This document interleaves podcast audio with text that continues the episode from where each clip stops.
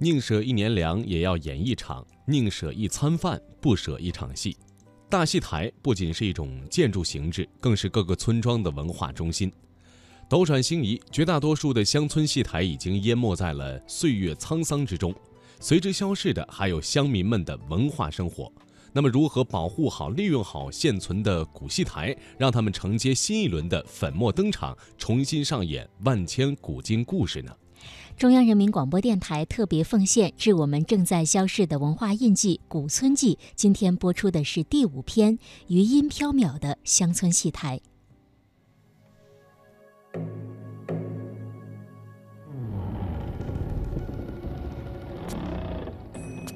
安徽祁门朱林村，六十六岁的赵金河老人每天都会走到村口的余庆堂转上一转。这座建于清代咸丰年间的赵氏祠堂，分前、中、后三进。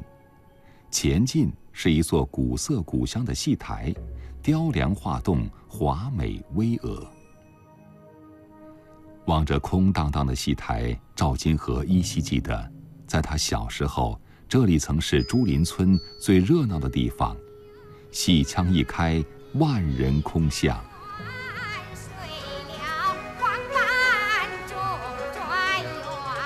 我小的时见过，最近黄梅戏啊，老百姓都坐在这个地方呢看，哎，外面就站在这个地方看，这么多人都有了，他们站的挤得齐齐的。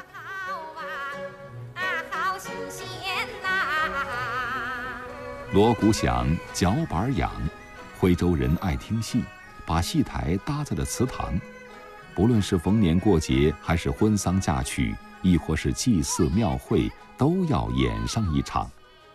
当地的文史专家倪群说：“戏路即商路，对富而好儒的徽商来说，唱徽戏也是公关的手段。”比如说，我们有个村子叫芦溪村，它当年就是商贸十分繁荣的一个地方。茶叶开始采摘的时候，一直到茶季结束，每天好几个戏班子轮流，不分白天黑夜的在上面演。唱徽戏还是村庄管理的方法。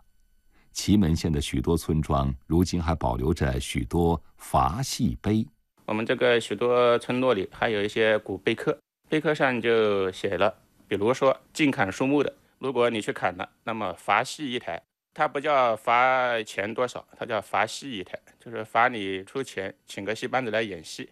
村民赵云坤没有经历过当年的辉煌，但他说，唱戏不论过去还是今天。都是与祖先同乐、同族人感受血脉亲情的方式。我们后边喜事都开始进来做吧。后边喜事啊，我们这弄酒嘛，写个对联呢，什么东西啊？唱戏时候，他就把这个门打开，他家祖宗给大家同乐。祖宗牌坊不是放在上面吗？祖宗牌坊放在从从这里看戏呗。时光流淌，斗转星移，余庆堂门口的那条河。已经流过往日的繁华。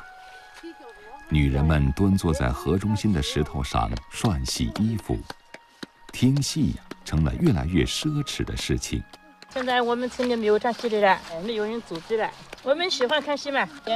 如今逢年过节、婚丧嫁娶，古戏台还会偶尔热闹一下，不过演出的内容悄悄发生了变化。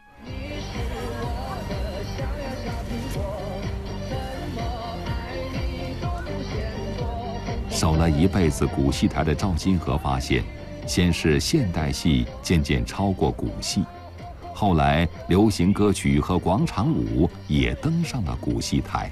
年轻的打工的打工去了咯，哪有人在家了？都是老有穿病呢。现在都是这个老头看看，老头那他又没有钱拿，年轻的他有钱又不看，他又不拿。哎，他愿意打牌，都不愿意看戏，看不懂。现在又他又来玩跳跳舞啊，广场舞啊。短暂的喧闹过后，绝大多数时间都是老赵和戏台独处，每天检查火患，清扫灰尘。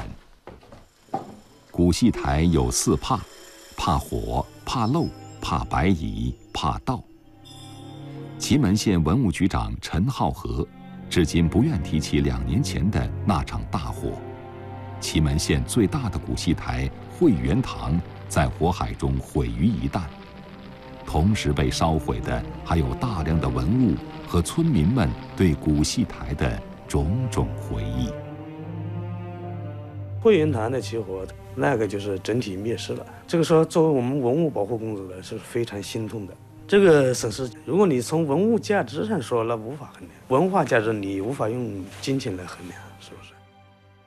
祁门县遗存有十一座古戏台，如今全都申请了国家文物保护。有了国家的保护，古戏台上的温度也在慢慢回暖。寒悲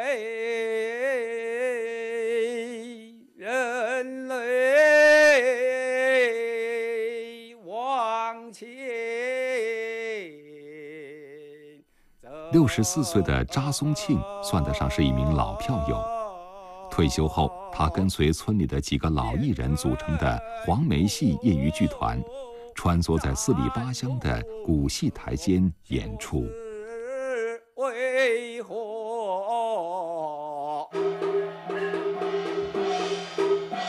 这天，查松庆的戏班子来到盘村，在敦仁堂表演。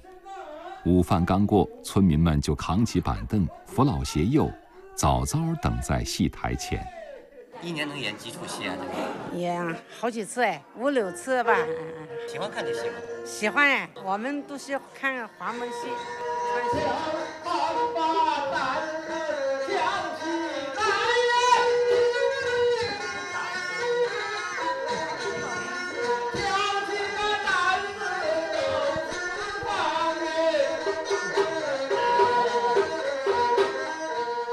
没有现代化的音响设备，没有如梦如幻的舞美灯光，戏音越传越远，观众越聚越多。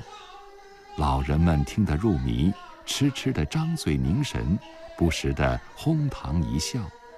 孩子们跑到戏台前的天井里，好奇地向台上张望。好看，好听，你喜欢吗？喜欢。可是我在电视上找来找去也找不到。你能听懂吗？能。几岁了？四岁了。盘村敦仁堂的演出正热火朝天，几公里外的洪家村也在忙着修缮村里的敦化堂。村民洪格平说：“今年要在祠堂里好好演一场戏。这次把祠堂给它恢复起来，其实我们宗族的人啊，个个很高兴的。